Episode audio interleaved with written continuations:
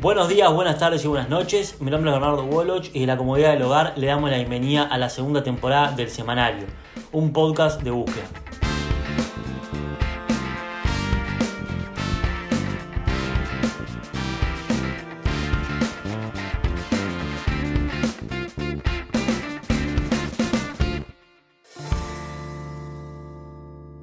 Hoy en el semanario, junto con la participación de Federico Castillo, damos comienzo a nuestra nueva sección titulada ¿Qué es de la vida de? Y este tema viene a colación porque Juan Sartori y Verónica Alonso andan desaparecidos. Luego de una revenida campaña electoral, las piezas se acomodan en la arena política y como consecuencia, algunos quedan huérfanos de cargo, otros de poder y hay quienes simplemente deciden arrancar para la casa a dedicarse a la crianza de nietos y hijos. La segunda opción de preferencia de casi todos los políticos derrotados. ¿Cómo está Fede? ¿Qué tal Bernardo? ¿Todo bien? Bien, gracias por estar ahí del otro lado. Gracias a vos. No sé si eh, fue en realidad modo de parodia, no vamos a hacer esta sección, pero bueno, pareció que estaba bueno para hacer un arranque. Me gustó, me gustó, me gustó que es de la vida de... Eh, aparte ¿Te acordás que arrancó toda la campaña de Sartori con quién es Juan Sartori? Está bueno saber ahora qué es de la vida de Juan Sartori. Exactamente, lo pusimos por ese lado. Hablando de la campaña, el 30 de junio de 2019 fueron las elecciones internas. Había mucha especulación sobre qué iba a ocurrir con la interna de los blancos. La idea no es hablar en este episodio del fenómeno del sartorismo, porque tenemos que hacer otro episodio en especial del sartorismo. Y aparte ya lo hablamos. Pero se puede decir que la figura de Sartori en esa época causaba preocupación en la política en general y por supuesto en el Partido Nacional. En la nota arrancás hablando de un documental, que ahora quiero que me cuentes, y decís, la situación es algo compleja como la resaca después de una fiesta. ¿Por qué estamos en la resaca después de una fiesta? Bueno, yo arranco con el documental porque justo venía a cuento, porque se acababa de estrenar, o sea, fue unos días, unos días antes que escribí la nota, ahí se, se estrenó el documental. Volvía eh, a hablarse del fenómeno Sartori y bueno, estaría, estaba bueno poner esas dos escenas, ¿no? La euforia que se vivía eh, en la campaña de las internas con, todo ese fenómeno de Sartori que no sabía hasta dónde iba a llegar y lo que pasa hoy, un año después, ¿no? O sea, yo ahí jugaba un poco también con, el, con, con la idea del documental en la nota, que es, si hay un fundido negro, ahora viene con una cosa que es viste cuando te levantás y ves todos los vasos rotos y, qué pasó ayer, ¿no? Eh, era el, concepto de resaca es ese porque en realidad eh, en la interna del sartorismo hoy hay un caos que, bueno, que está difícil de manejar, sobre todo cuando el líder, que es Juan Sartori, tampoco da muchas respuestas o, da mucha guía de lo que hay que hacer, no, no está muy presente eh, ahora está en Europa. Por eso, o sea, más que nada por eso utilicé esa figura. Bien, ahora vamos a ubicar a Juan Sartori. Esta nueva realidad que recién describías, la de levantarse mañana y ver todo sucio, que es ahora la normalidad para el sartorismo. Sí. Sin embargo, es la segunda fuerza más votada del Partido Nacional, fue la segunda fuerza más votada del Partido Nacional y no tuvo cargos para repartir entre sus dirigentes. Eso sí se nota. ¿Por qué no tuvo cargos y qué consecuencias le genera esto a la agrupación política? Bueno, esa es una de, de las cuestiones que generan este caos, ¿no? Fue la segunda fuerza más votada en las internas, eso quedó claro. Después, en octubre, eh, la Rañaga eh, recuperó un poco terreno, pero sigue siendo una fuerza con cerca de 100.000 votos en el Partido Nacional, no es menor. Y no, no obtuvo muchos cargos porque tampoco Sartori los defendió con mucha pasión, como yo pongo en la nota.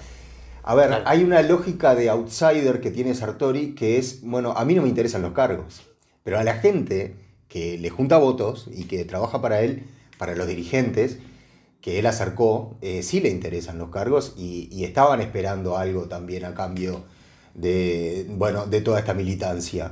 Pero bueno, él, tiene un concepto de la política que es bastante lejano al concepto de la política local. Eh, yo creo que son los primeros pasos de un tipo que se está bueno, adentrando en este terreno espinoso que, es la política uruguaya. Él lo hace desde un lugar, hasta si se quiere, medio naif, ¿no? Pero lo sigue haciendo. Y, bueno, este, los cargos que, le tocaron son más o menos lo que, los que ha él, eh, los que quedaron luego de negociaciones internas en las cuales él no participó demasiado son cargos menores en su mayoría, y bueno, y ahí, ahí viene un gran problema, ¿no? Dirigentes peleándose por eso, esas pocas migajas que le quedaron después del fenómeno, ¿no? Lo que da la sensación es que el sartorismo tiene un futuro difícil de pronosticar porque un dirigente que no refleja en cargos a la gente que lo sigue o a la gente que aporta votos, es difícil que pueda seguir adelante, ¿no? Bueno, sí, eh, o, quizás eh, sea el comienzo de, yo qué sé, de una nueva manera de, de ver las cosas en política.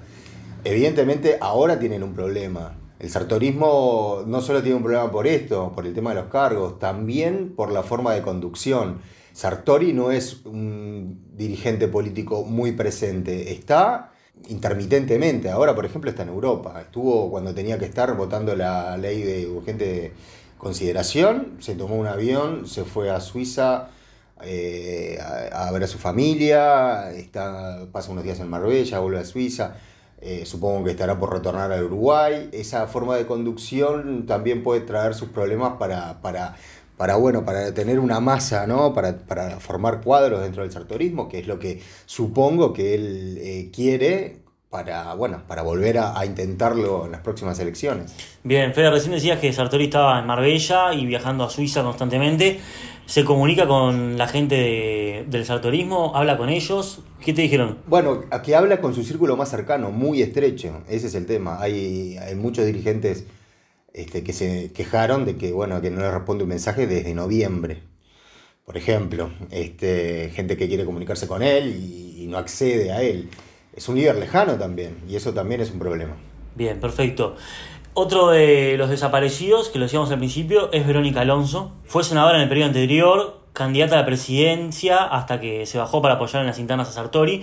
Era una, una candidata que tenía proyección, incluso escuché a analistas políticos y periodistas decir que podía llegar a ser, antes de todo esto, ¿no? Podía llegar a ser un nombre a tener en cuenta y muy seriamente. Ahora no existe. ¿Dónde está Verónica Alonso? Y bueno, eh, creo que en su casa.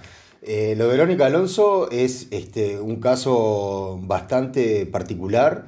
Todos recordamos que en el 2019 ella se había este, bueno, autoproclamada como, como precandidata, tenía este, un volumen importante de, seguidores, venía en ascenso, eh, era una senadora del Partido Nacional con, con proyección este, y bueno, ella se había cortado sola antes cuando abandonó este, las filas de Alianza Nacional con, la Rañaga.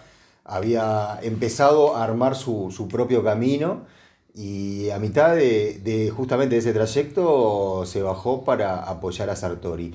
Es una decisión que ella misma hoy se cuestiona, ¿no? Este, hablando con, búsqueda, nos dijo que, que, bueno, que está arrepentida de haber tomado esa decisión, que se equivocó, que no puede volver atrás y que bueno, está. Ahora se está dedicando a su familia que, a la que le quitó tanto tiempo como, como nos dijo en la, en la, entrevista, bueno, entrevista no, la nota que publicamos el jueves pasado. Ahora, Fede, Verónica Alonso era una senadora, tenía proyección en la política, o sea que un poco los manejos de la política uruguaya los entendía. Me imagino que para renunciar a su candidatura a presidencia. Debe haber negociado algo con Juan Sartori y sin embargo no está en ningún lado. Su nombre no, aparece en ningún cargo y tampoco en ningún otro, otro lugar del gobierno, pero tampoco desde el Partido Nacional. ¿Por qué su nombre es mala palabra? Bueno, ahí, ahí son cuestiones propias de la política de las cuales Sartori no parece entender ni, ni querer este, involucrarse demasiado, ¿no? Eh, son esas cuestiones políticas. Eh, a Verónica Alonso le están haciendo pagar algunas facturas viejas. Por ejemplo, de haberse ido con. de haber traicionado, entre comillas, este, ciertas ideas. Eh, no, te olvides que, Sartori en un momento fue una amenaza cierta para en la interna nacionalista, ¿no? Este, en un momento hubo cierto temor de que este tipo que venía afuera y que nadie sabía quién era, llegara a ganar realmente la interna.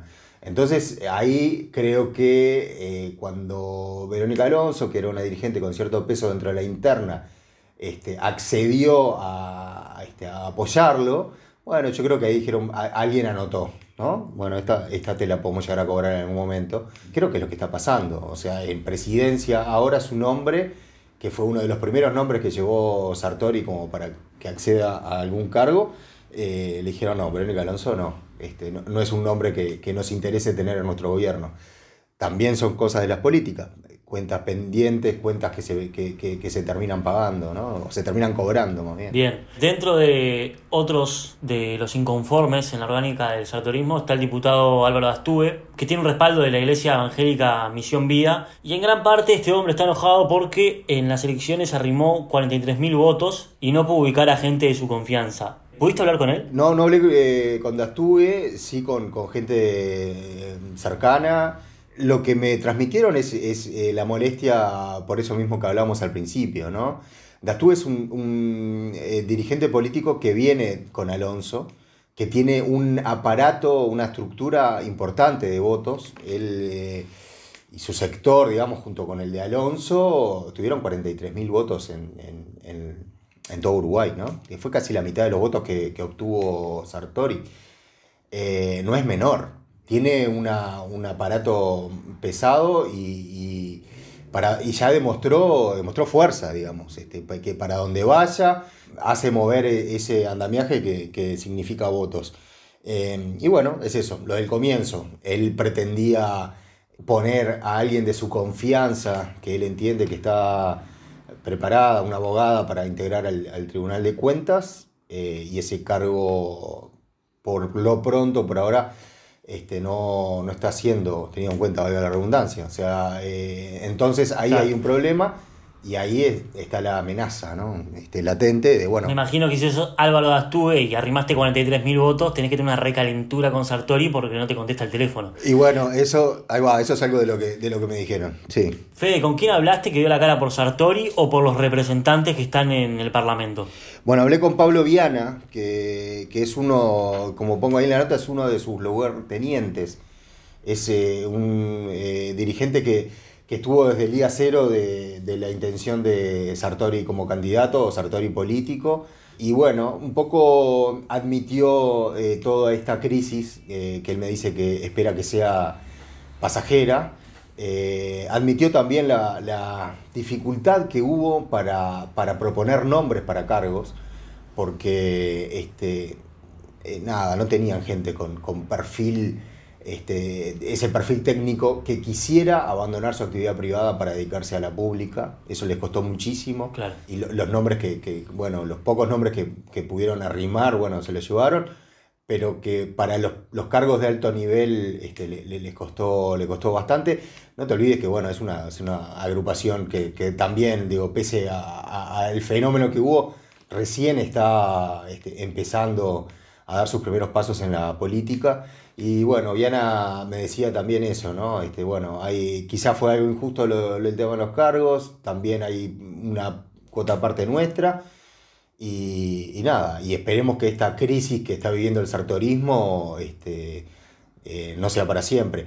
Viana, hay una cuestión que, también me, confesó y es que está sorprendido por los manejos de la política. Y bueno, eh, bienvenido al show, ¿no? Federico Castillo, periodista de búsqueda, me queda preguntarte únicamente cómo pasaste. Eh, siempre muy bien, Bernardo, siempre muy bien. Muchas gracias. Me alegro mucho. Espero que ustedes también hayan pasado bien. No se olviden que todas estas noticias las pueden encontrar en búsqueda y que todas las semanas estaremos publicando dos episodios del semanario. Nos encontramos en un próximo pod.